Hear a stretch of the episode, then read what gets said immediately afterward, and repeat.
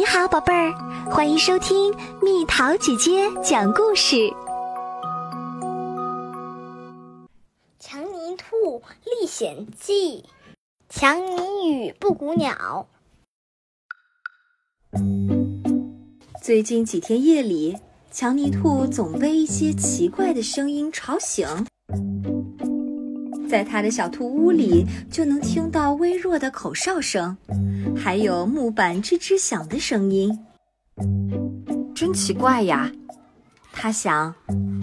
第二天晚上，强尼躲在兔屋的后面，拿着手电筒等候着。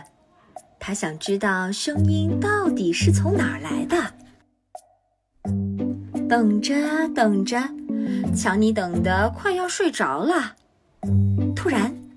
他听见一个微弱的声音正慢慢靠近。嘘，不要那么大声，孩子们，小声点儿。强尼打开了他的手电筒，他看见布谷鸟一家正在院子上空做单脚尖旋转的动作。啊，不要！最大的那只布谷鸟大叫道：“你们已经被发现啦！”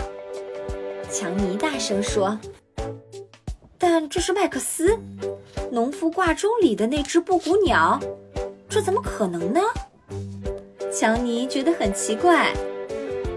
麦克斯和其他三只布谷鸟立刻飞到强尼身边。现在你知道我的秘密了，这是布谷鸟太太，这是我们的两个小宝宝。恭喜你们！强尼高兴地说：“可这事儿怎么可能发生呢？”我来给你讲一下这个故事吧。布谷鸟说：“当农夫睡熟了之后，我有时候就会从挂钟里跑出来，舒展一下我的翅膀。”麦克斯解释道：“事情是这样的，有一天晚上，我在农夫儿子的卧室里遇见了布谷鸟太太，我们结婚了。”然后就有了两个可爱的小宝宝，我把它们藏在挂钟里。但是我的小宝贝们总要呼吸一些新鲜空气吧，所以你们就在晚上出来了。强尼说：“但为什么要保守秘密呢？如果农夫知道了，他一定会生气的。他肯定不想要我的家人，那样我可受不了呀。”麦克斯说。一想到这儿，布谷鸟一家都哭了起来。别哭了，强尼说：“我有解决办法啦！你现在要做的就是教你的家人怎么报时。每过一刻钟，布谷鸟就会出来唱歌报时，而麦克斯你呢，就在整点敲钟的时候出来。一点一刻的时候，让你儿子出来。”一点半的时候，让你太太出来；一点四十五分的时候，让你女儿出来；两点整的时候，又轮到你这当爸爸的出来。那样一来，你们全家都可以出来舒展翅膀啦。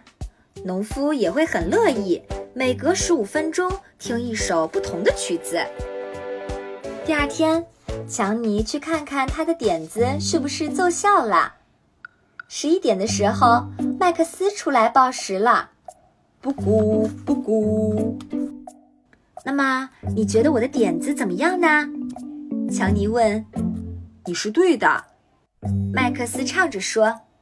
你的点子真管用。农夫的妻子以为农夫改进了挂钟，要给他一个惊喜呢。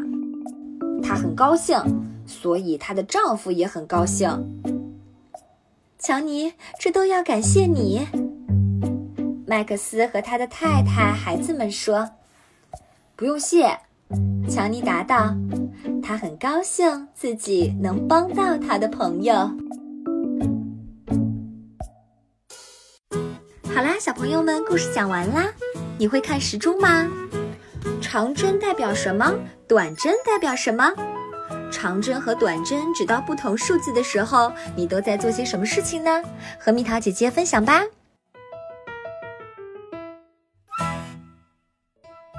好了，宝贝儿，故事讲完啦。